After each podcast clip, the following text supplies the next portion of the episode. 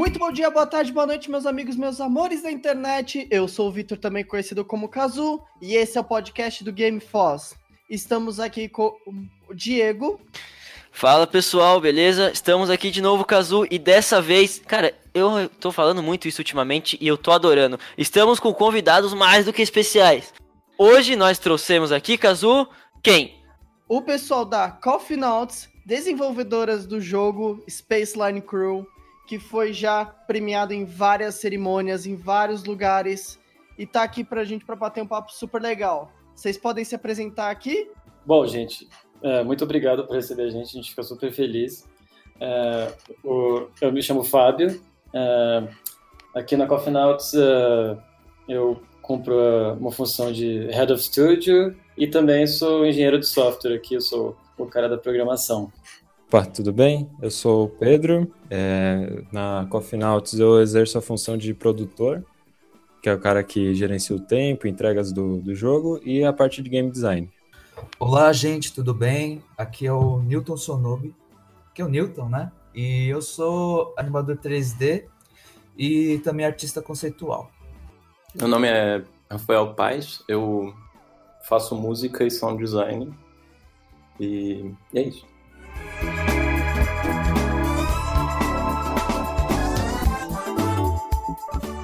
É, pessoal, é, primeiro de tudo eu queria saber é, o que motivou vocês a estudar jogos? Vocês todos estudaram jogos, é, mas o que, que motivou vocês? O que, que fez vocês pensarem que seria uma carreira legal e que vocês poderiam desenvolver uma coisa tão legal assim? Bom, é, é, a maioria de nós aqui a gente estudou juntos, é, nós somos ex-alunos do curso de games da Embi Morumbi. É, o Paz, ele também estudou jogos, só que ele estudou na FMU. Na FMU. É, e cada um aqui tem um, um diferente motivo, assim, mas é, acho que eu posso. Eu vou falar o meu. Que é, acho que de certa forma não tinha outra coisa para fazer. E eu já tentei muitas coisas. Eu sou um pouco mais velho aqui no. E, tipo, eu, eu por muitos anos eu fui professor de inglês, mas desde criancinha eu sempre fazia jogos de tabuleiro com é, lápis de cor, é, tipo, eu inventava meus próprios é, brincadeiras. Então, é, essa coisa de você não querer jogar a brincadeira dos outros, você fazer sua própria brincadeira, sempre foi presente para mim. Então, depois de muitos anos dando aula de inglês, eu falei, quer saber? eu vou fazer o que eu tenho que fazer mesmo. E aí eu peguei para estudar e conheci essa turminha lá. É, bom, para mim começar a fazer games é, tem todo aquele lance de gostar de jogar, mas o que mais me chamou a atenção para essa área é a experiência que os jogos causam nas pessoas, né? A mudança, o impacto na vida que elas podem ter. Tipo, o games consegue é, transpor uma, uma experiência para as pessoas que algo na realidade não tem, né? Você consegue passar uma mensagem, você consegue educar as pessoas através dos jogos. Então, é, mudar às vezes uma opinião através da pessoa jogando. Isso para mim foi a grande motivação para estudar games e trabalhar nessa área. Cara, para mim o, os jogos, acho que complementando até o que o, o Pedro falou, é, é uma, acho que é uma das poucas mídias que consegue ter interações verdadeiros, assim, de, de você sentir o resultado e entender isso é uma coisa que me, me pega bastante. É, então, eu trabalhei muito tempo como criativo de, de, de, publicidade, eu percebi que os materiais que eu fazia eram um pouco artísticos, sei lá, pouco influentes de, nas pessoas, e enfim, essa é uma motivação forte, ver interações enfim. É, no, no meu caso, eu estudei é, gastronomia, né? Por muito tempo trabalhei na área de confeitaria, mas é, na verdade o, o, o, área de games, design de games era a minha segunda opção, né? Aí depois que eu desencanei da, da área de gastronomia, eu decidi fazer o curso de games na Imbi Morumbi. e uma coisa que eu gosto bastante da área é que é uma área bem multifacetada, né? É, não só é, você lida apenas com um tipo de uma, uma um tipo de coisa, mas tem várias outras é, áreas em que você é, pode trabalhar, né? Então, é, durante o curso eu é, eu tomei gosto de, de trabalhar na parte de animação, né? E com isso eu comecei a pesquisar, estudar mais sobre, sobre, é, sobre a área de animação. E é isso. No momento agora estou trabalhando com, junto com esse grupo, nessa área. E eu acho interessante que vocês vêm de áreas tão diferentes assim. E como é que vocês vieram a trabalhar juntos? Como é que vocês se conheceram e tiveram a ideia de montar esse jogo? Mais do que o jogo, a equipe, né? É, foi um TCC de vocês, correto? Isso. É isso aí. É, então, é, tem alguma história interessante por trás? Como que vocês são de, fac, de faculdades diferentes? Alguém aí veio de outra faculdade? É, a maioria veio da Embi Morumbi. Não sei, tem um amigo nosso aqui que também é da casa, veio de lá, o Arthur, também. Mas veio um. Tem outro aí que veio de, de outra faculdade? Então, eu, eu vim da, da FMU. É, o pai veio da FMU e uh, eu, o, o Newton e o Pedro uh, somos colegas uh, da, na MMorbi desde o primeiro semestre fazendo projetinhos lá juntos. E esse foi o projeto de TCC. Como vocês chegaram nessa ideia? Uma coisa legal lá da, do curso da, da MB é que todo semestre você tem que fazer um jogo. Então, começou com um jogo de tabuleiro, e aí foi ficando mais complexo, 3D, etc. E a gente fazia muitos jogos, tipo, aquelas coisas meio mais é, conceitual, assim, meio narrativo, meio sério. Aí chegou no TCC, a gente tava um pouco meio cansado. Tipo, quer saber, vamos fazer uma coisa divertida. Então, essa foi a primeira coisa. A gente queria fazer uma coisa que fosse, acima de tudo, divertida. Juntos a gente já jogava muito party game, é, tipo de várias noites jogando juntos, vários é, jogos muito legais. E tinha uma coisa que a gente sentia que faltava, que era, uh, por exemplo, o, algumas inspirações nossas são uh, um jogo muito, muito bom chamado Overcooked. Um Sensacional que é sensacional. Um jogo chamado Lovers in a Dangerous Space Time, que são sensacional também. São todos party games cooperativos. Pra gente, é, especialmente no Overcooked, é, faltava o imprevisível. Porque o Overcooked ele é muito legal porque ele tem um level design feito em fases, mas assim que você manja como ganhar aquela fase, você não tem mais por que voltar para ela, entendeu? Então a gente pensava, porra, seria muito legal se um jogo como Overcooked ele tivesse tipo um engine que criasse a fase para você, que fosse procedural. É, até o, o Faster Than Light, ele, Faster Than Light, não, desculpa, o, o Lovers in a Dangerous Space Time, ele é um pouco procedural, mas aí ele, por isso ele perde um pouco de quantidade de interação, e ele também é de combate, né? Não tem aquela pegada engraçada do Overcooked. É, e o Space Line também, né? A gente sempre tava focando numa coisa sem violência, né? Porque normalmente esses jogos que é party game, é sempre competitivo, nunca cooperativo. Então a gente falou, pô, vamos fazer um lance que, que a gente queira jogar junto, né? Não um competir contra o outro. É, e outra, outra coisa que é, nós todos gostávamos muito é são de jogos roguelike. É, como, por exemplo, Faster Than Light, que são jogos que é, você joga, joga, joga, joga milhões de vezes, e como é todo feito proceduralmente, você é, nunca é igual. É, o problema é que esses jogos geralmente são muito complicados, né? Tipo, você pega um jogo como o, o Faster Than Light, é para você sentar sozinho no seu PC e ficar lá três horas jogando. Não tem é, muito um jogo que seja procedural, roguelike, e que dá para você sentar com os amigos é, e jogar por 15 minutos. É, especialmente jogos cooperativos, desse jeito, não tem. Você tem jogos competitivos, mas cooperativos não. É, e é legal que vocês tiveram essas ideias do procedural, de várias interações, mas parece que ficou um elemento por conta dos passageiros, por conta da maneira como eles interagem com o ambiente, fica uma coisa um pouco que lembrou Tycoon, né? O jogo Tycoon que você tem que cuidar também dos passageiros. Eu achei isso super legal, porque se você demorar muito, eles vão ficar bravos, e aí eles vão embora, e aí você vai perder pontos. E se for ficar abaixo de uma estrela, vai vir o inspetor sanitário. E eu achei isso muito legal. É...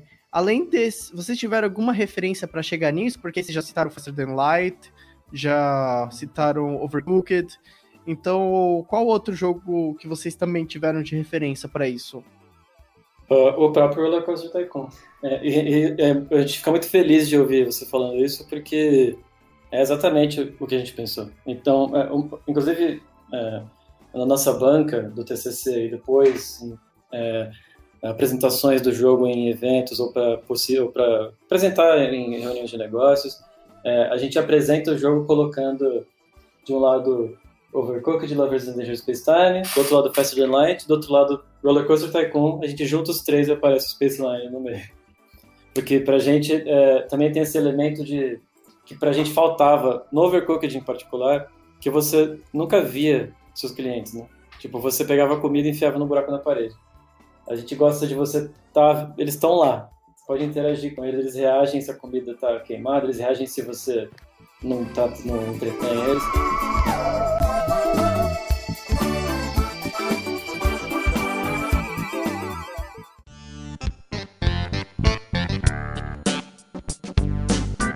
Bom, eu acho que nisso a gente pode emendar uma próxima, uma próxima pergunta. Essa é um caráter um pouco mais técnico sobre o jogo, né? É, co como que vocês, como as mecânicas funcionam? É, quem que, né? Vocês já explicaram pra gente em off, mas quem que fez o que dentro do jogo? É, é, a gente, como a equipe é pequena, a gente, todo mundo é, dobra, tem trabalho duplo, triplo, mil funções. Né? Quádruplo. É. Uh, nós temos funções às vezes mais gerenciais, mais empresariais, mas dentro do jogo mesmo, eu acho que uh, não sei se, uh, bom, eu em particular eu faço parte de programação, é Unity, é um pouco é, Tech Art também, Visual Effects. O, o Pedro, que é producer, na parte de, de produção do jogo, ele é um artista 3D, ele também é rigger, é, o Newton ele, ele é animador, 3D, né, design gráfico, e o Paz ele produz a, a, a, trilha sonora do jogo, alguns efeitos, alguns efeitos sonoros. É, então, de programação e codificação é uma coisa que fica comigo. Mas aí você perguntou assim, né, que como funcionam as mecânicas do jogo, né? Tipo, são alguns passos que a gente é, leva para chegar a implementar uma mecânica no jogo. Tipo, tem toda a ideia de pensar o que que, tá, o que que a gente precisa, né? No jogo, vocês separaram, tem muito mais funções do que pessoas para fazer essas funções. Por isso que gera também um caos. A gente sempre está pensando o que que a gente quer passar com essa nova mecânica. É deixar o jogo mais agitado? É deixar o jogo mais calmo? O que que a gente quer passar? E aí a gente começa a refletir, pensar, todo mundo em conjunto, é, como que essa mecânica pode é, agradar a experiência que a gente quer. E também tem vários outros pilares, tipo, se essa mecânica vai ser engraçada, porque o nosso jogo tem um lado humorístico, né? Uh, outro, outra coisa que a gente pensa quando vai implementar uma mecânica. O jogador vai entender o, o que está sendo passado, né? Porque às vezes a gente é, pensa numa mecânica e ela fica complexa, né? Então o jogador não vai entender aquilo que a gente fez. Ela tem várias camadas de entendimento. Então tem uma outra parte que a gente pensa em como deixar aquela mecânica acessível para o jogador deixá-la sem etapas, né? Tipo, o, o, jogador vai olhar e ele vai entender aquilo dentro do jogo, no contexto, o que, que ele precisa fazer com aquilo lá. E aí vem toda a parte de teste e tudo mais. Cara, e isso é uma coisa que deu para reparar, assim, que a gente jogou o jogo de vocês, e as mecânicas que estão lá, o jeito que elas foram, quando elas são mostradas. Então, por mais que tenha um tutorial que explique tudo, eu acho que uma coisa que vocês devem reparar bastante é que as pessoas não, não seguem tutoriais muito, assim. E, e, o jogo de vocês acerta, na minha opinião, assim, que ele, ele, aparece assim uma imagem que explica como aquilo funciona na lata. Mesmo que você não jogue o tutorial, e eu joguei o tutorial, é, você consegue entender o que tem que fazer. E, e, fácil e rápido. E isso é muito legal no jogo de vocês. É, isso é uma coisa que é, é fundamental, é essa questão de a gente saber o público e o momento que o jogo vai jogar. Porque, é, às vezes, a curtição de um jogo é ele ser impossível. Mas é, é, não é todos os jogos que precisam ser assim. O nosso jogo ele, especificamente é um jogo que a gente visualiza dois caras jogando e gritando e rindo numa festa, por exemplo. Aí entra um cara na sala e fala: Ô, o que vocês estão jogando? Ó, chega aí, mano, pega o controle. Entendeu? A gente não quer que a pessoa passe anos virando mestre do Space Line. Então, e tudo isso que o Pedro falou, é, a gente pensa é, nessa ordem de prioridade. Então, a gente, é, no, Space Line, por exemplo, gente, não é importante para a gente o, o, o, aquele tipo de prazer de gameplay de você falar, nossa, consegui essa coisa que envolve super habilidade de timing. A gente quer que você goste de vencer pela sua organização de equipe ou, ou pelo seu uh, você conseguir eh, distribuir as pessoas nas funções e sempre a primeira pergunta é é engraçado? Se for engraçado pode entrar no jogo. Se não for engraçado nem precisa. E eu posso comentar que é engraçado viu? É a gente riu aqui demais jogando. Eu acho muito legal que tem essas coisas que vocês falaram no do imprevisível de ter mais funções que pessoas para cumprir essas funções. Tem todas essas coisas que são muito engraçadas e, na verdade, nesse aspecto, o estresse vira parte da diversão. Então você fica fica tão concentrado, fica tão agitado para conseguir dar conta de tudo que e aí do nada a nave atinge o segundo, terceiro asteroide e explode. Aí você só você dá risada, que você fala, meu Deus, eu tô fazendo tudo isso, não tô dando conta, mas ao mesmo tempo é extremamente divertido e acaba que você dá risada do, da sua própria experiência no jogo, porque você fala, gente, isso é absurdo e é muito divertido isso. Ou da sua própria estupidez, né? Quando a gente não viu que o cara tinha vomitado lá e tava, tava perdemos e nem, nem descobrimos o porquê, assim. Falou, o que aconteceu? Ah, o cara vomitou, oh, não! Aí a gente, nossa, a gente é. deu muita gargalhada jogando esse jogo. É bem, bem bom escutar vocês falando isso, porque é tudo que a gente tinha planejado para o jogo, né? Isso está acontecendo. Tipo, o estresse é a diversão também, né? Você tem que prestar atenção em várias coisas e jogar um pouco a culpa nos amigos. Porra, muito da hora escutar isso. É, isso é extremamente difícil de chegar nisso. É muito mais difícil do que parece. Especialmente porque o jogo é procedural, é, é muito difícil de balancear. As mecânicas elas são uma mistura de sistemas criados, mas também de muito teste e um, um game design é, bem analítico por trás. Porque é, o estresse ele pode às vezes virar frustração. Então, a, toda essa, a gente tem que sempre pegar essa energia do estresse e canalizá-la para risada. É, a gente está numa linha tênue aí, né, de estresse e diversão. Então, é bom, esse balanceamento é um ajuste muito, muito fino que a gente tem que fazer em cada situação do jogo também. Então, uma das coisas que são é, é, uma das coisas invisíveis do jogo, mas que foi fundamental para a gente deixar o jogo com um fio bacana, é que ele é, ele é procedural, mas isso não significa que ele é aleatório, né? É, nas primeiras builds do jogo acontecia qualquer coisa a qualquer momento. E então às vezes você tinha esses picos de extrema dificuldade, às vezes é extremamente ficava muito fácil porque era aleatório. Então, é, no Space Line tem uma IA que nós chamamos de Game Director, que basicamente é, é um sistema que a gente desenvolveu para é, observar o jogo e decidir é, eventos que vão acontecer dentro do jogo é, de acordo com uma linha que nós decidimos de, de escalada de dificuldade, nível de aprendizado. E essa IA ela também ela faz isso, ela balanceia o jogo de acordo com quantos players tem. Então, o Space Line é um jogo que dá para você jogar single player sem ter que ter alguma coisa que alguns dos party games famosos é, usam, que é tipo você controlar dois personagens. Ou... Então, é, essa IA tá sempre observando, ah, vou, vou pôr um pouquinho mais de asteroide. Ou tipo, nós, os caras estão estão penando ali, vou dar uma, um, um tempinho para eles darem uma relaxada. É, e para sempre manter esse nível ótimo de um estresse que não vira frustração. Cara, isso é uma técnica extremamente complicada que eu vi algo parecido só no jogo do Alien Isolation, que é a mesma coisa. Você tem uma, uma IA por trás controlando o, o nível. Então é um aleatório, só que não, né? É um aleatório mais ou menos. É, isso é muito legal, assim. É uma mecânica. Dá pra ver que vocês colocaram um trabalho ali muito bem feito, por sinal. e que mereceu os prêmios que ganhou, porque realmente funciona. Vocês estão de parabéns. É, acho que podemos prosseguir agora. Ainda falando sobre o TCC de vocês. É, eu queria saber como é que foi apresentar isso para uma banca, né? Porque tem todo esse trabalho envolvido, tem todo esse pensamento envolvido, e eu queria saber como é que foi apresentar para a banca isso. Foi mó legal, porque a gente é bem, nesse sentido assim, CDF. A gente se ferra antes para poder na banca estar tranquilo. Então, tipo, a gente sabia que estava muito bacana o jogo quando a gente foi apresentar. Então a gente apresentou com orgulho, entendeu?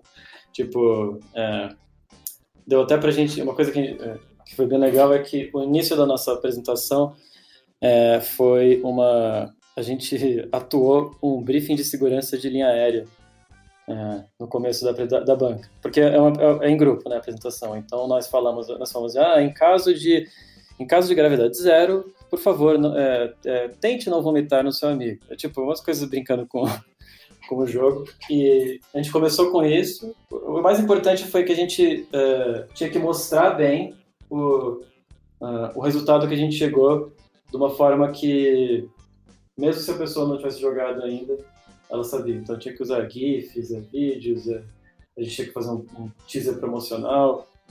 É, foi, foi super legal.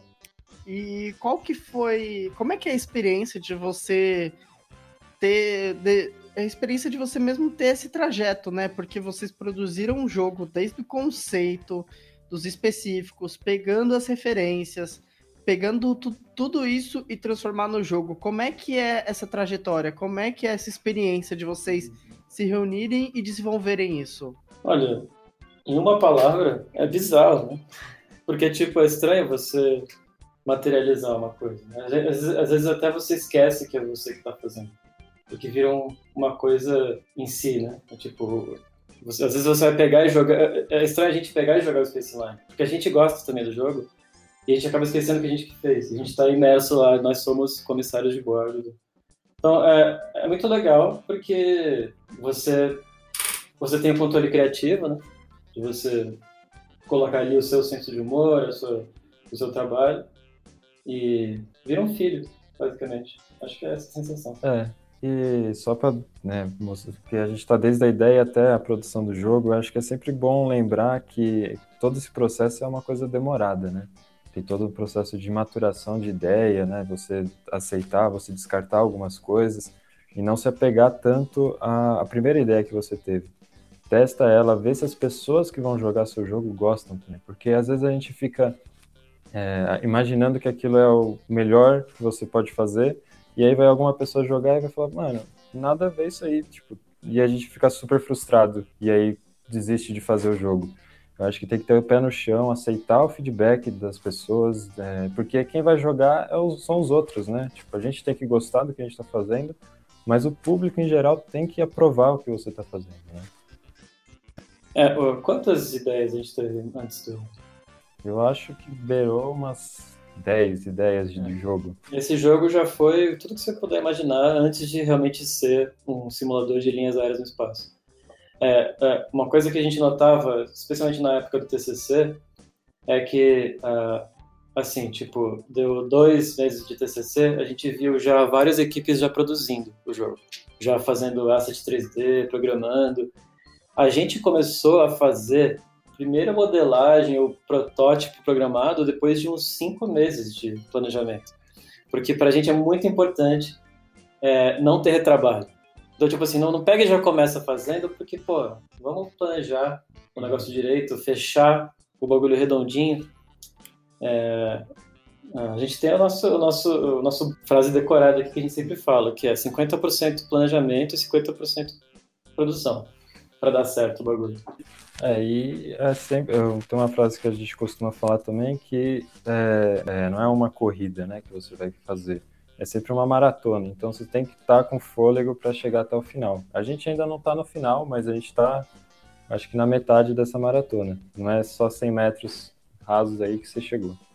Cara, para mim foi uma coisa interessante porque eu, eu entrei no grupo com a ideia já formada, assim. Então eu entrei com uma perspectiva creio eu que muito diferente, talvez, ou nova.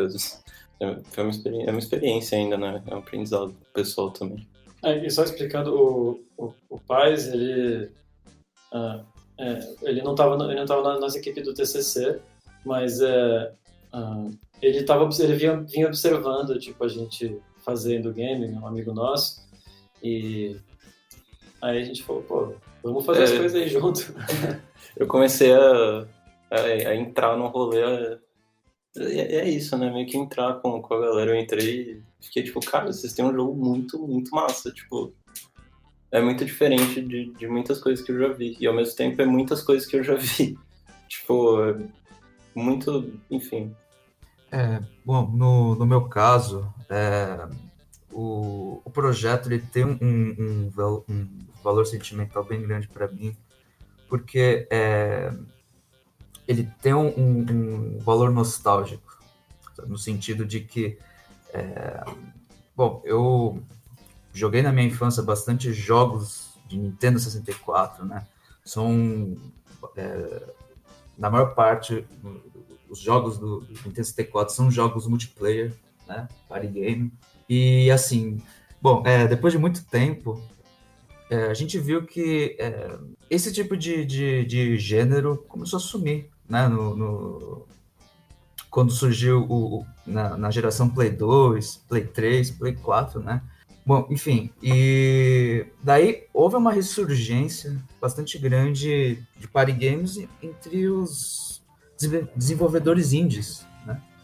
Então, é, achei muito interessante isso, porque é, antes nós tínhamos jogos, ah, dá, dá para dizer, com, com, com orçamento AAA, investindo em jogos é, party game, e hoje a gente não tem mais isso. A gente só vê bastante é, empresas indies com orçamento menor fazendo esse tipo de jogo, né? Então, é, vo- você vê o quão é, tem um- uma, uma carga emocional, uma carga é, nostálgica em cima disso, né? O- o- os, os desenvolvedores é, indies também, eles cresceram com, com, com esse tipo de, de jogos, né?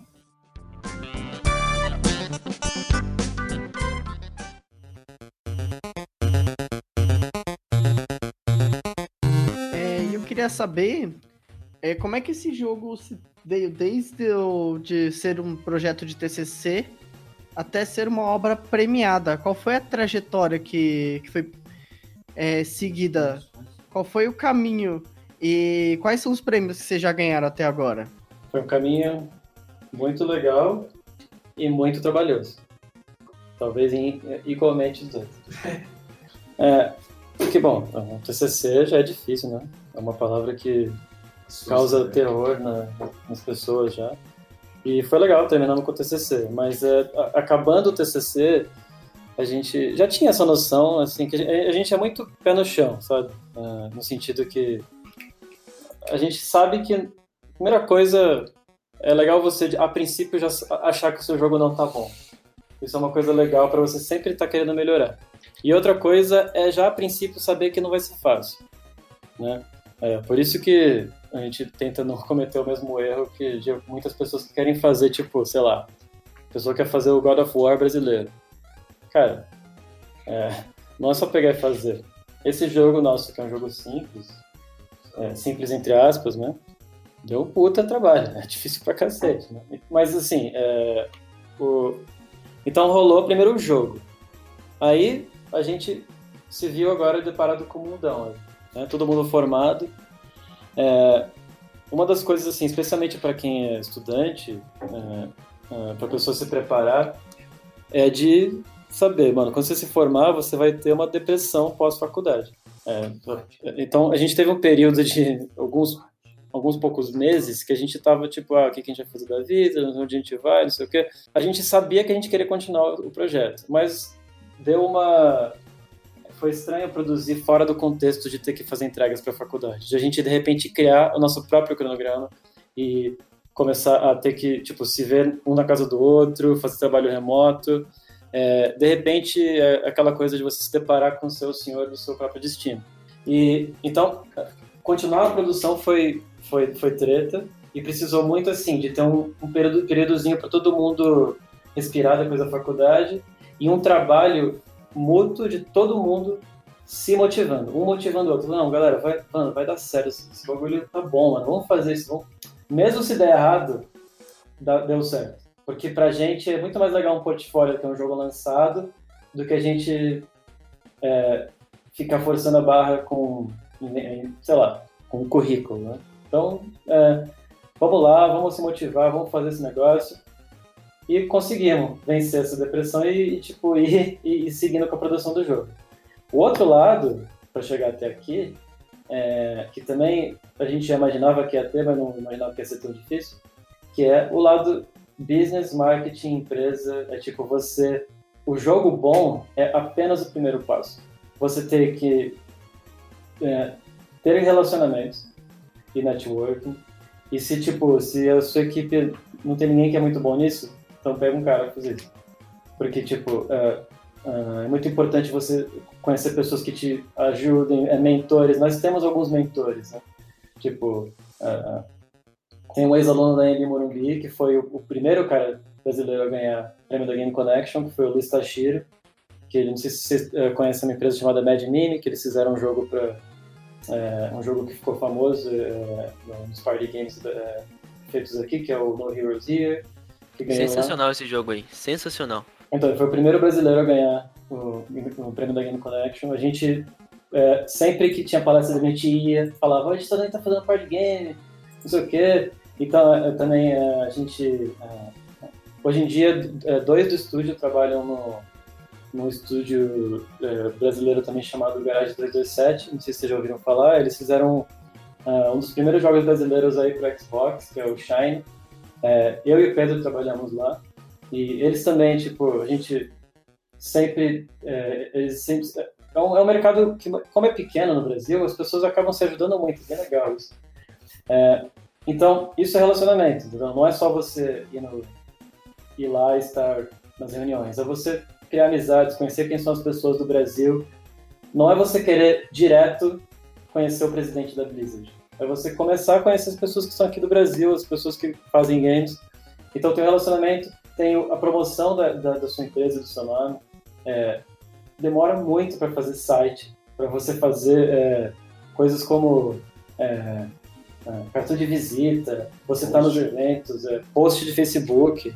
É, todas essas coisas ajudam e contribuem para a gente poder chegar também em prêmios. O jogo bom é apenas o primeiro passo e tem que ter tanto é, tanto dedicação para esses outros lados quanto para produzir o jogo. Isso foi o nosso primeiro, o nosso grande baque e nosso aprendizado como como estúdio, que é, é o outro lado do, da moeda. Uma coisa que eu falo para as pessoas é que o primeiro passo, o segredo para você é ganhar um prêmio para começar a se inscrever. E a gente repara que tem muita gente que uh, não escreve, não tenta. Uh, vai lá, bota. Às vezes você tá muito crítico do seu jogo e uh, a gente se inscreveu na Game Connection descrente, assim, tipo, ó, é gratuito, vamos pôr lá, qual o problema, né? O que, o que é o pior que pode acontecer? A gente não achava que ia ser finalista. Aí viramos finalista. É importante sempre também, para o bem da equipe, manter as expectativas realistas. Não, cara, que foda, a gente virou finalista da Game Connection. Da hora, muito bom. Mas a gente não achava que a gente ia ganhar nada. É, uh, ah, um outro elemento que eu não falei, que é o elemento dinheiro. A gente gastou muito dinheiro também. É, uh, para poder também é, ir em evento, por exemplo. Na Game Connection em São Francisco, é caro ir para esses eventos. Vocês foram até lá, vocês pagaram do bolso. Tudo do bolso. Nossa, Tudo realmente. É. É, e isso, tipo assim, é...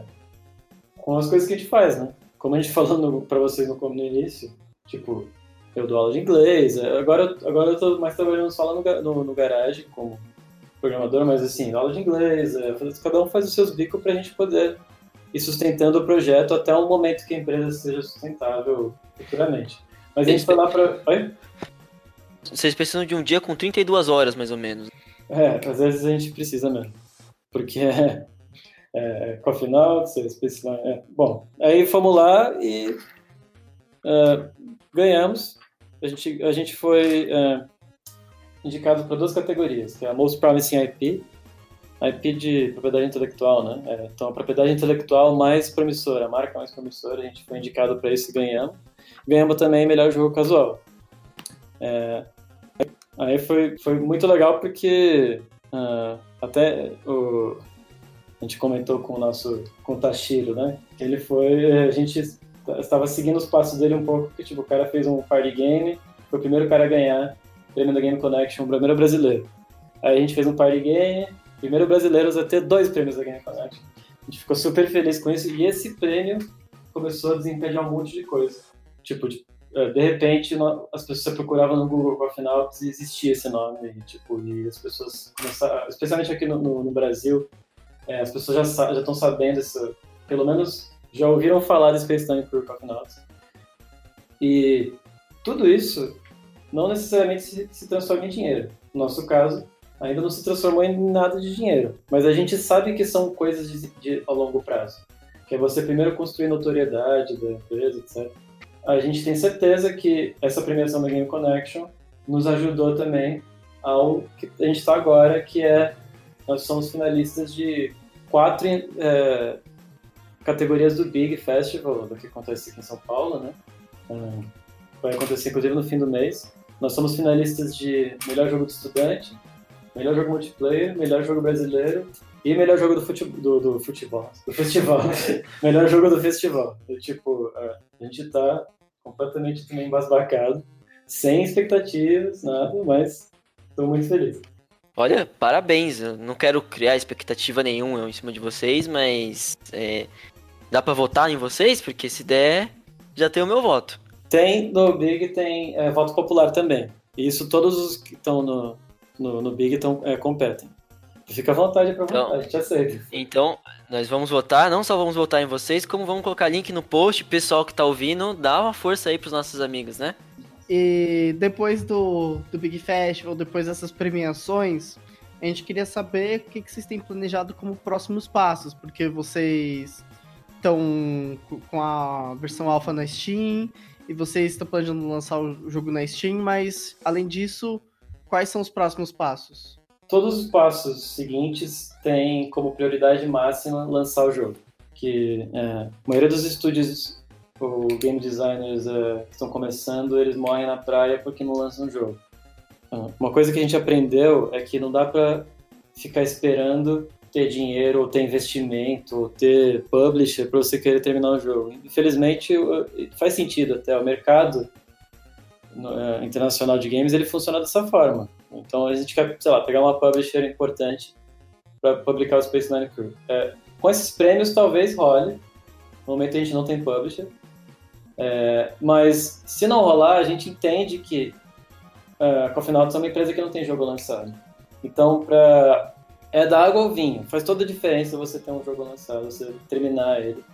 Então, uh, nós temos todo um escopo e um planejamento da nossa vida, tempo, dinheiro, é, é, quais mecânicas usam no jogo, etc., para lançar esse jogo, terminar e pôr no Steam para PC e Mac.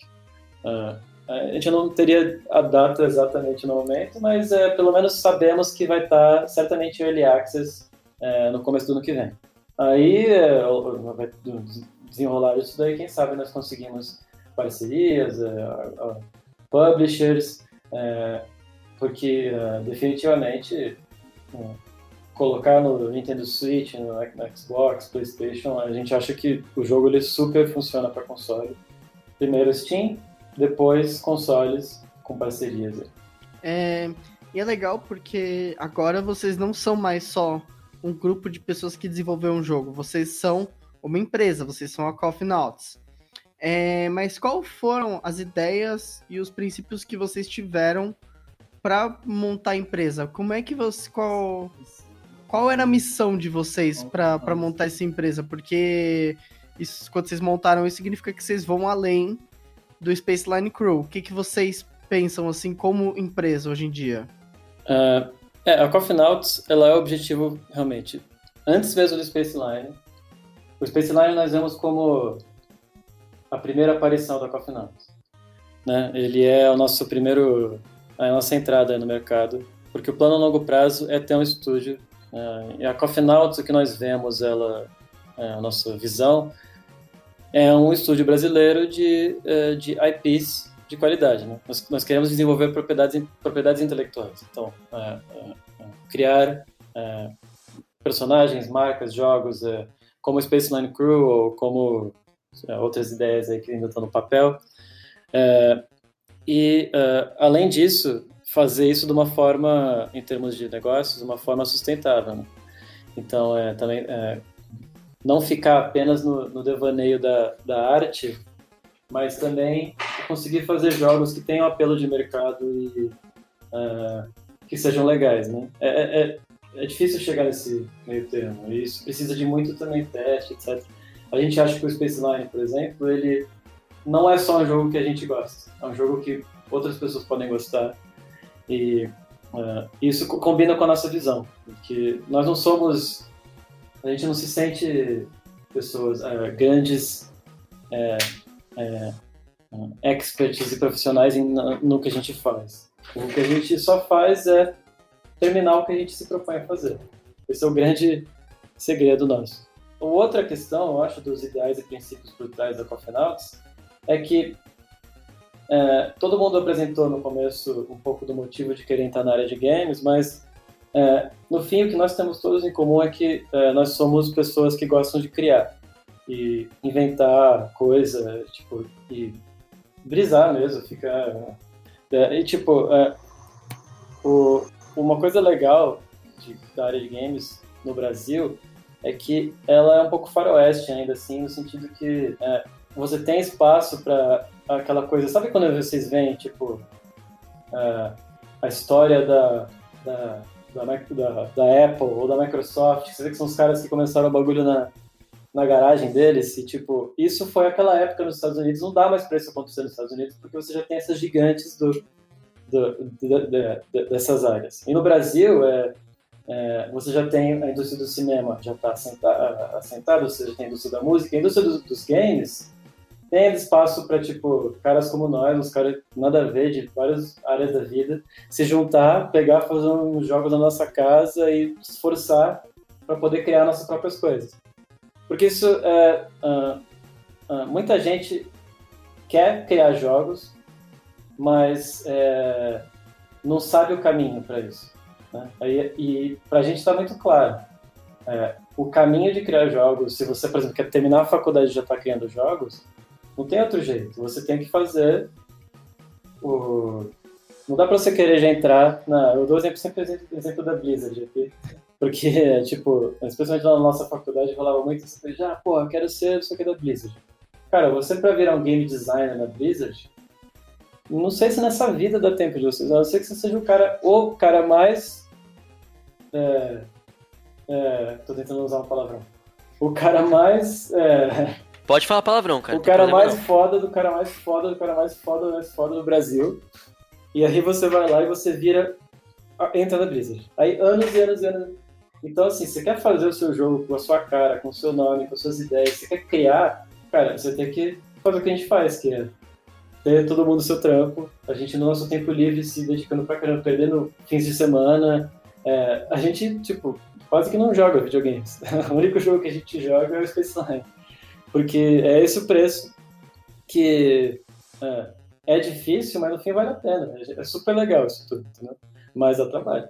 E a Coffee Nauts, então, para a gente é, esse, é, é, é, essa, essa ferramenta criativa que nos permite, nos permite poder é, fa fazer nossas próprias é, marcas e jogos. E da maneira que a gente se organizou, é, a gente consegue fazer isso sem ter um investimento aquela coisa de startup, né? De você de repente recebe milhares, centenas de milhares de reais e você é uma empresa que não dá lucro. Então, como a gente está fazendo isso com calma, como o Pedro disse, no rolê maratona, sem ser um sprint, a gente está é, tá fazendo devagar para poder, quando dá certo, deu certo. E a gente sabe é, saber é, é, o momento de cada coisa. É, tem um crescimento sustentável, né? Porque não adianta nada você explodir e aí o próximo passo? Ah, não sei. Aí você vai falir, né? Então a gente quer fazer uma coisa por cada vez, né? Vamos fazer um jogo, ver se ele vai dar certo. Se não der certo, a gente vai continuar, porque foi o que o Fábio falou. É ter o, a opinião criativa, né? Você ser livre para poder criar. Eu acho que esse é o, é o futuro da, da Coffee Notes. Eu acho legal que você falou essa. Pedro, acho legal. Que você falou assim, ah, não adianta explodir e não ter planejamento, né? Que foi exatamente o que aconteceu com a Telltale. E a sim, gente sim. sabe como essa história terminou. É, então, não adianta nada. Isso até na faculdade, a gente via pessoas que explodiam fazer uma coisa legal, mas aí não tava, né, no próximo semestre não ia bem feito, né? Então, sim, é, a frustração nessa área é muito, muito presente, né? Já que envolve criatividade, então se você fala assim, pô, meu filhinho lá, né, meu jogo não deu certo, aí você desiste. Então acho que tem que ter o pé no chão e ter fôlego para chegar no final.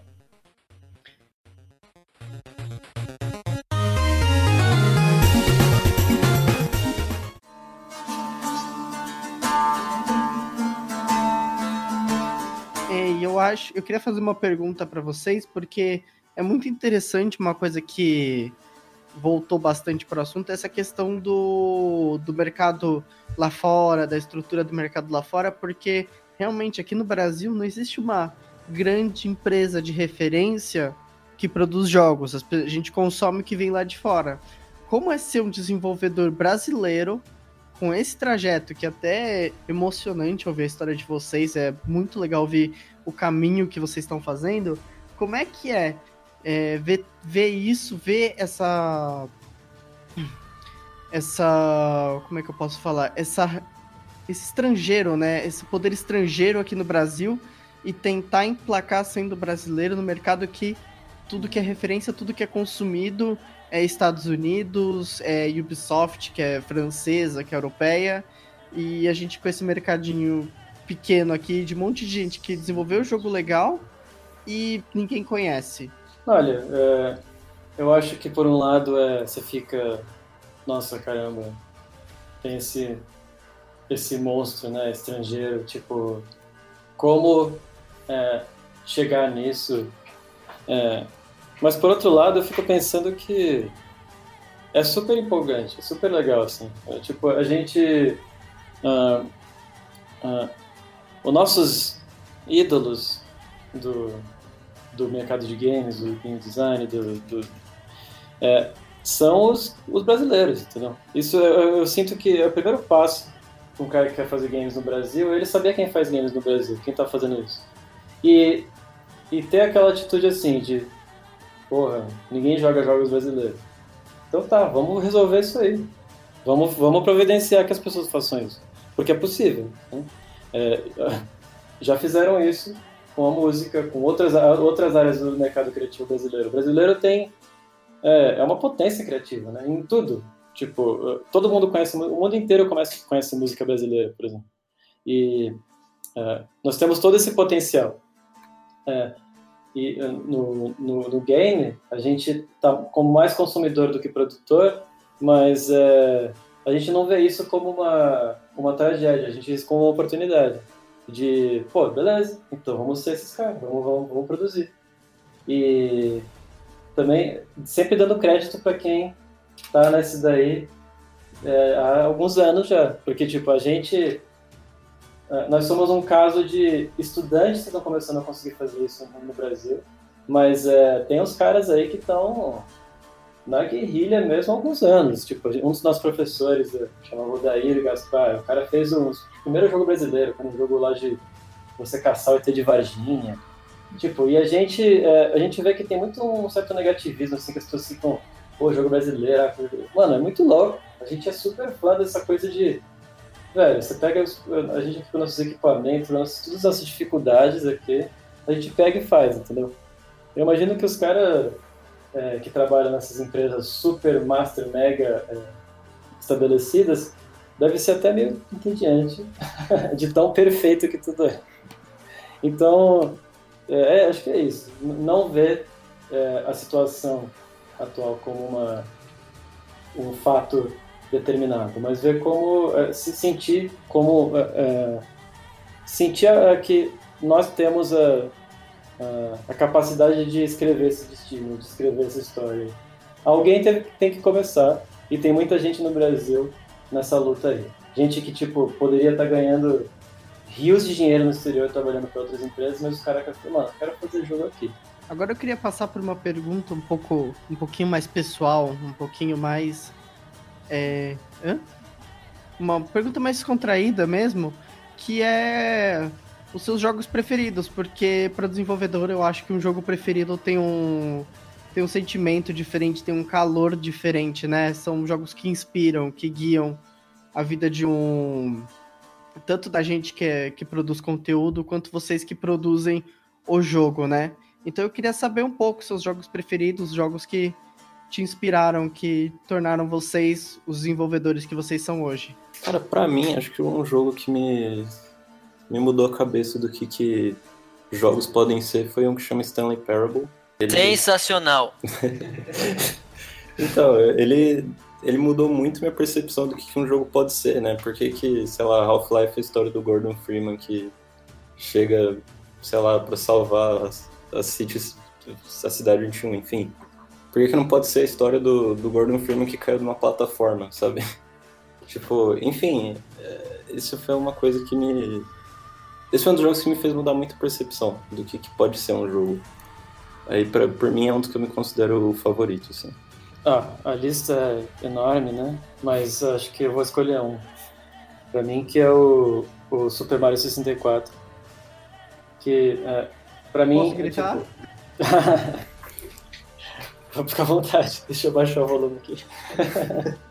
Porque, cara, Super Mario 64 eu jogava com meu primo quando eu tinha 7 anos e, cara, é, uma, é um negócio que fica com você para sempre. Eu nunca vi um jogo de lançamento se manter como o melhor jogo de um console até o fim da vida dele. É, é assim, só um disclaimer aqui, o Kazu é fanboy na Nintendo, tá? Não sei se vocês repararam. A gente tem um nosso aqui também que é o Newton. É, não, só pra mim é uma coisa em especial dele. É, ele é uma, pra mim, é uma obra-prima em todos os sentidos, é, a trilha sonora, é, feedbacks visuais, assim, a questão de quantos detalhes eles usaram, mas se fosse para ressaltar um elemento que para mim é o principal, é que, é, especialmente do jeito que eu jogo jogos, que é, se eu vejo assim, aparecendo na minha frente, um portão de ouro brilhante com neon piscando entre aqui, a primeira coisa que eu faço é não entrar nesse portão. Tipo, e eu viro e começo a entrar no, no bueirinho, no coisa do lado, tipo... E o Mario 64 foi a primeira vez que eu tive essa experiência num game de, tipo... Todo, todo caminho tem um desvio. E o desvio sempre tem algo. E, e o jogo, ele, é, você vê que ele é feito para permitir o desvio e essa coisa do que virou, virou no futuro depois o open world. Mas é de você sentir é, que você não está num, num brinquedo da Disney, num carrinho que está ali no trilho. Aí você está descobrindo, você está num lugar que não era para você ir. Você tem ali aquela agência, né? Você como como um player, tipo, nossa, não era para eu estar aqui. E isso, uh, acho que até, até no Space Line a gente tentou colocar isso.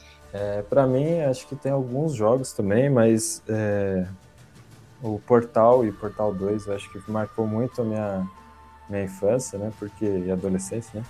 Porque é o jogo que te, te, te joga em várias situações. Você, acha que só jogar Portal e vai entrar num, sai no outro, mas ele tem toda a narrativa, ele tem é, o, o, conceito do portal eles exploram muito bem. E teve outros jogos como Ragnarok, que eu joguei muito na minha infância, que é um jogo social que você tinha muitas interações. E o mais recente que eu joguei e me marcou muito por conta da experiência que ele proporciona é o This War of Mine, é um jogo que te coloca numa situação de guerra, só que em vez de você estar tá dando tiro, como no Call of Duty, você é a pessoa que sofre as consequências da guerra. Então, acho que esse jogo me, é, me mo mostrou a potência que é fazer os jogos, né? Como que ela vai te mudar a perspectiva de uma situação. Acho que é, se for falar de um jogo preferido, acho que o Desire of Mine é a melhor experiência que, que eu tive com, com, um jogo. Bom, é, para mim, o meu jogo favorito é o The Legend of Zelda Ocarina of Time é, para mim, quando eu joguei pela primeira vez, foi assim, o primeiro jogo que eu que eu senti assim, falei, nossa, pela primeira vez eu estou conseguindo me libertar do, do, das amarras, né, dos jogos que antes eu não sabia que existia.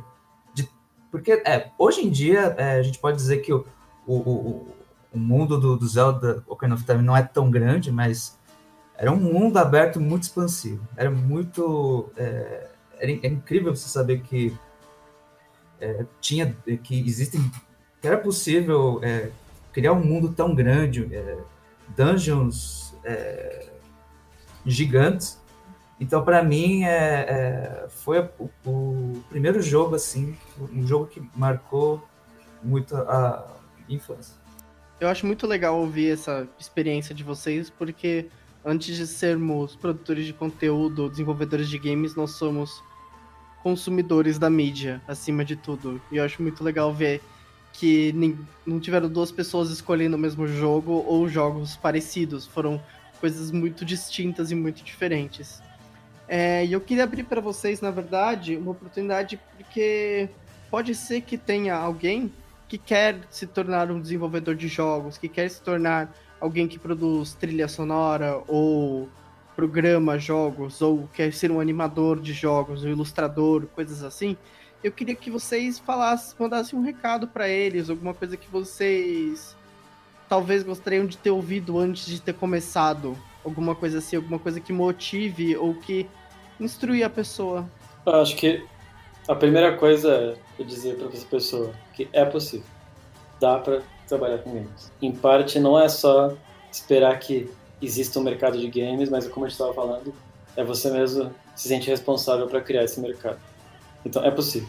A outra coisa é começa a criar em você uma outra pessoa quase, que é, é não é mais o gamer.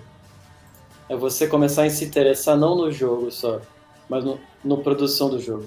Então, primeiro, as pessoas começam a ter contato com isso, tipo, vendo às vezes é, making off do jogo que ele gosta, etc. Isso é muito legal você entender tipo o que envolve, né? Você a gente vê muitas pessoas perguntando pra gente assim, pô, isso aí é, usa o usa o Unity, né? É, não é só isso, né? Não é só qual programa que usa para fazer o jogo. É, é, muito além disso. Você tem é, o design, né? o design que é metodologia projetual, o jeito que organiza as empresas, etc. Então, é muito legal as pessoas é, começarem a criar e virarem fãs, não dos jogos apenas, mas dos profissionais que elas querem ser. E, acima disso, e muito importante, é, tenha esses exemplos no Brasil. Então, não fica só assim, pô, eu queria muito ser o cara que fez o, o, o Minecraft. Beleza, não tem problema querer ser isso. Mas olha no Brasil, na sua realidade. E quem aqui no Brasil que é um game designer é, fodão? Tem, tem um monte aqui, entendeu? Busque essas pessoas, esses jogos brasileiros, essas empresas brasileiras e, é, e tudo isso vai dando um chá de realidade na pessoa também. Porque muitas vezes a pessoa ela quer muito pular do gamer pro, pro desenvolvedor muito rápido. Então o cara tá lá jogando é, GTA. A gente até brinca que quem é da área já brinca muito de fazer essa piada do, do famoso GTA brasileiro. Que é aquela coisa, o cara ele tá jogando GTA, ele fala, mano, vou fazer o GTA brasileiro. Antes de ver como que produz um GTA. GTA é um jogo que é, é tipo, deve ter sido uns 100 milhões de dólares para orçamento infinito. Orçamento infinito, entendeu? E é isso que é, é o, o primeiro GTA, você vai pegar e ver, não é o GTA V, entendeu? O primeiro GTA era uma era fantástico, mas era simples. Entendeu?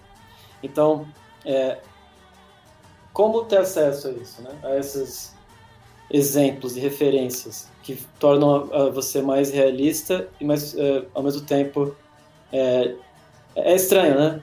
Enquanto, enquanto menos você quer fazer o GTA V brasileiro, mais perto você fica de fazer um GTA V brasileiro. Porque quanto mais realista você é, mais você vai aprendendo os passos necessários para você poder fazer um jogo grande. Porque você quer ir direto para partir para o gol, partir para abraço, não, não dá. Você vai errar.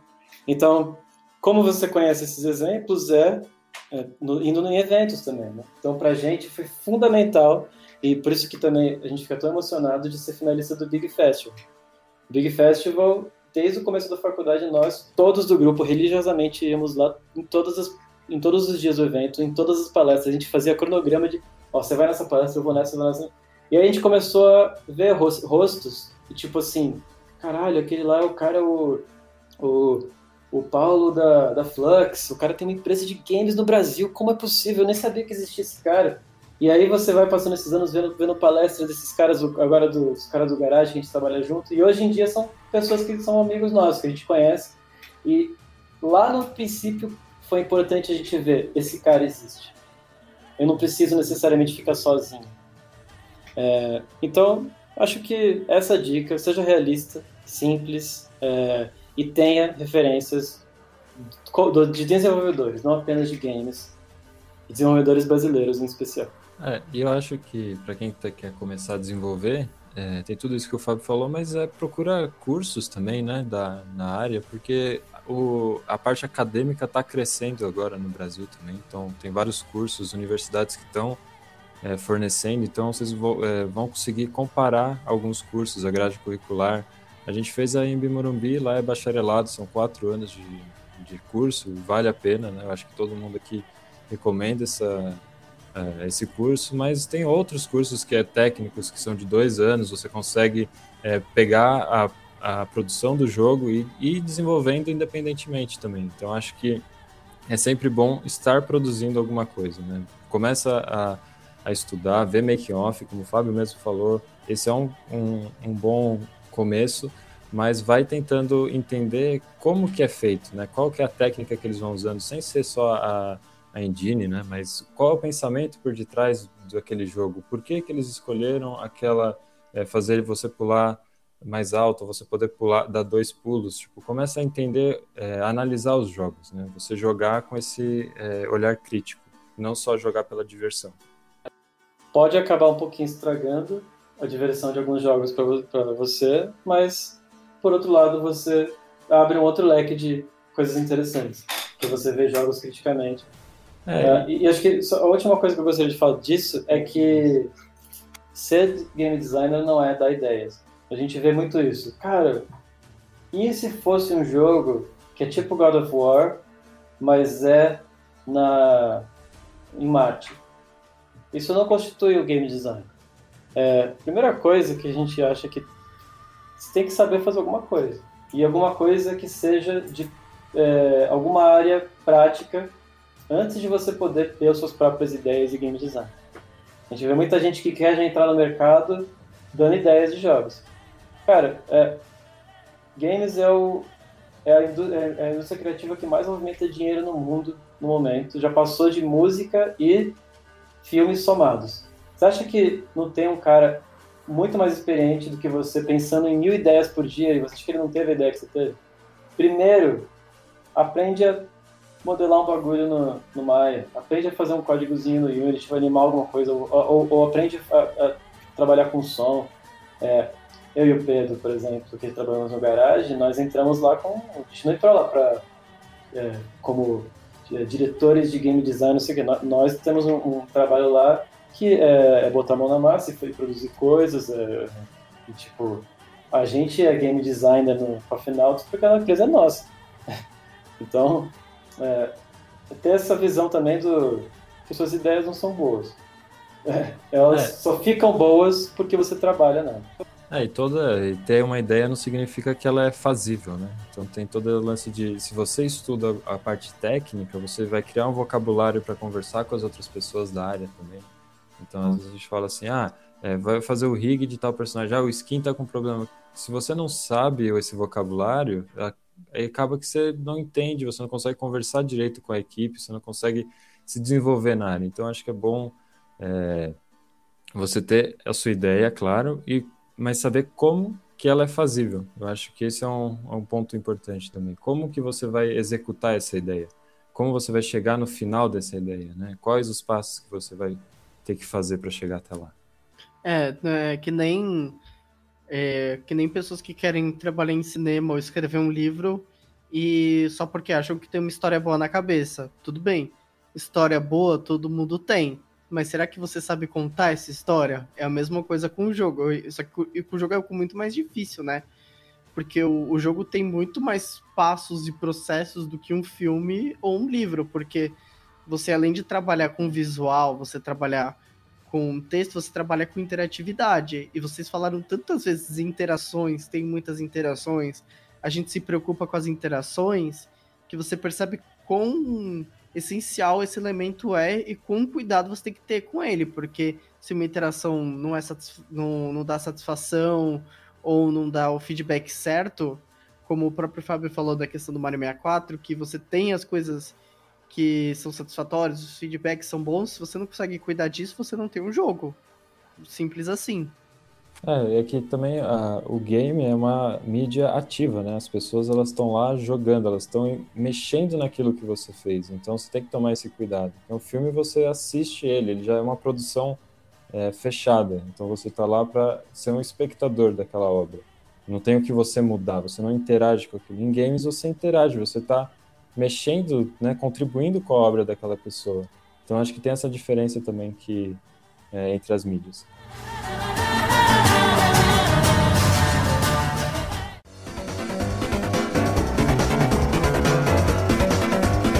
Antes da gente passar para a próxima parte, eu queria dar um espaço para ver se vocês têm algumas considerações finais, algumas, alguma coisa que vocês é, queriam falar ainda não tiveram a chance. Então a gente queria dar esse espaço para vocês principalmente a gente queria agradecer vocês terem convidado a gente. É, a gente fica feliz de, de poder ter a oportunidade de mostrar nosso trabalho, que a gente se sente reconhecido também. É, é, e acho que a outra questão da consideração final é que botem fé na indústria brasileira de games, é, pegar a mão na massa, fazer que dá para fazer. Isso eu não estou falando para vocês, mas digo para quem estiver ouvindo. É isso aí, eu acho que só temos a agradecer aqui pelo espaço da gente falar, né, as coisas, vocês se interessarem pela né, nossa trajetória. E é isso aí, vamos fazer jogo que, que é possível.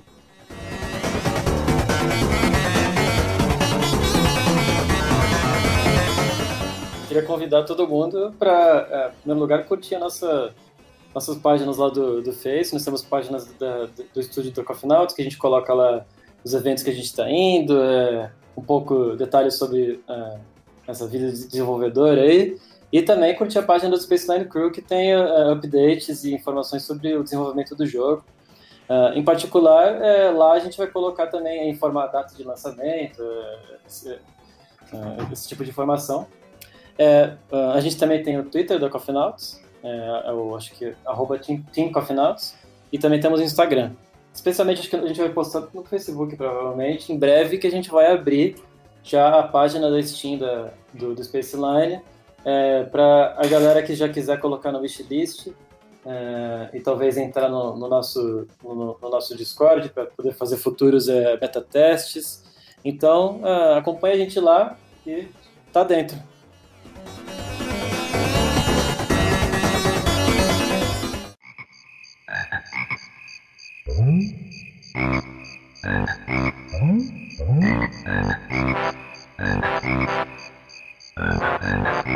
Pessoal, esse foi nosso podcast. Essa foi.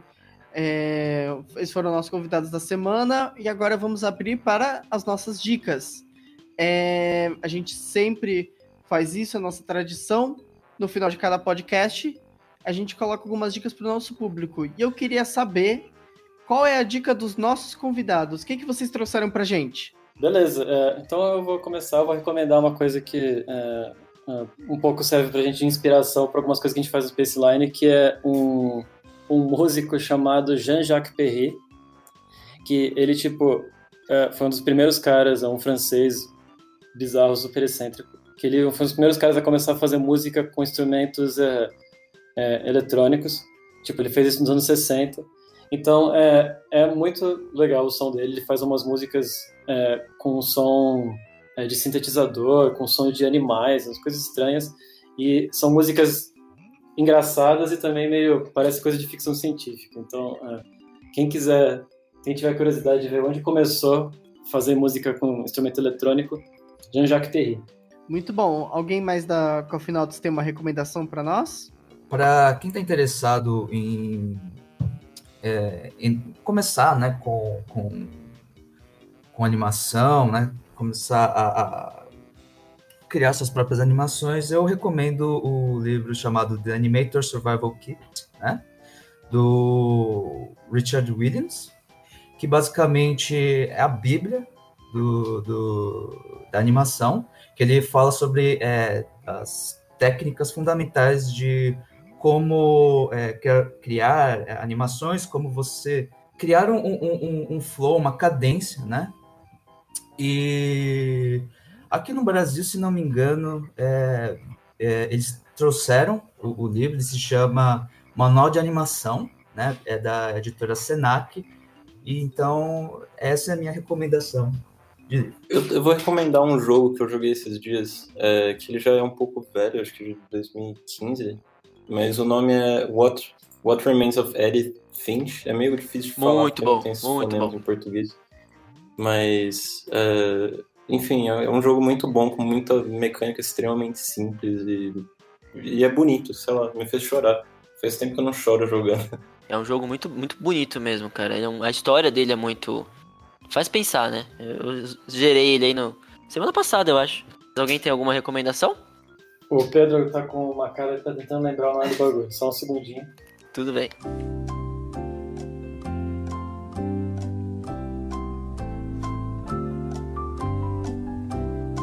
Oi.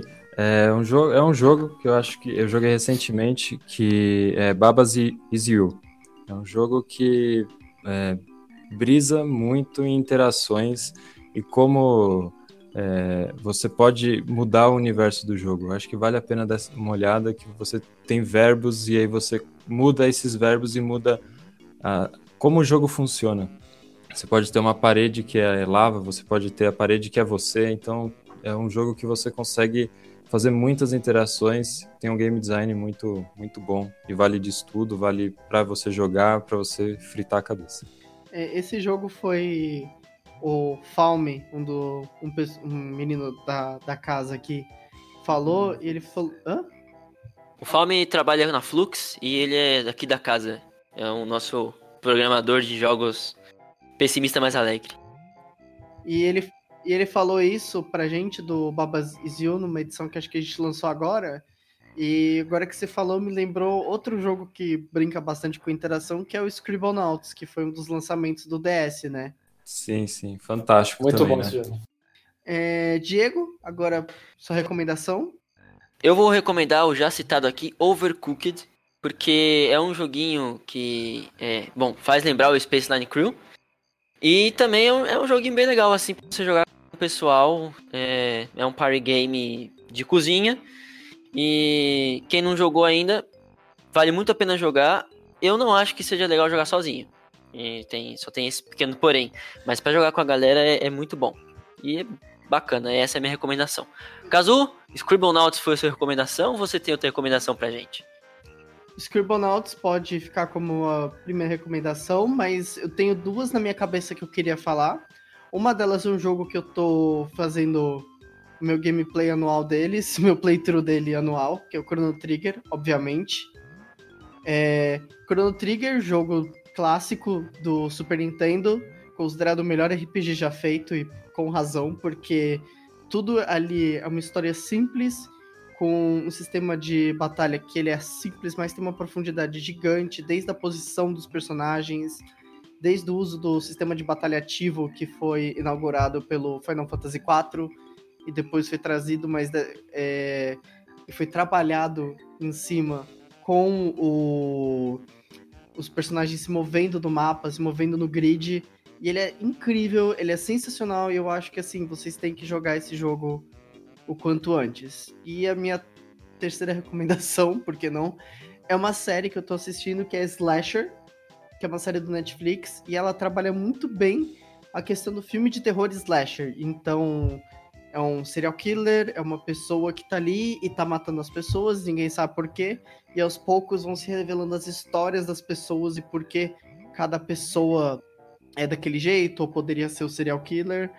É... E sempre tem a tradição do no penúltimo episódio ser revelado o assassino e sempre é uma virada de enredo, é um plot twist incrível, sempre uma revelação que ninguém vê chegando, ninguém prevê. e no final faz mais sentido que as suas próprias teorias que você tinha feito como espectador. Então, é uma experiência que você acaba interagindo de alguma forma porque sempre tem um mistério a ser resolvido. E, claro, para quem gosta de séries sangrentas e de gore, é um prato cheio, porque é, é slasher, cara. É Friday the 13 na veia com as mortes absurdas.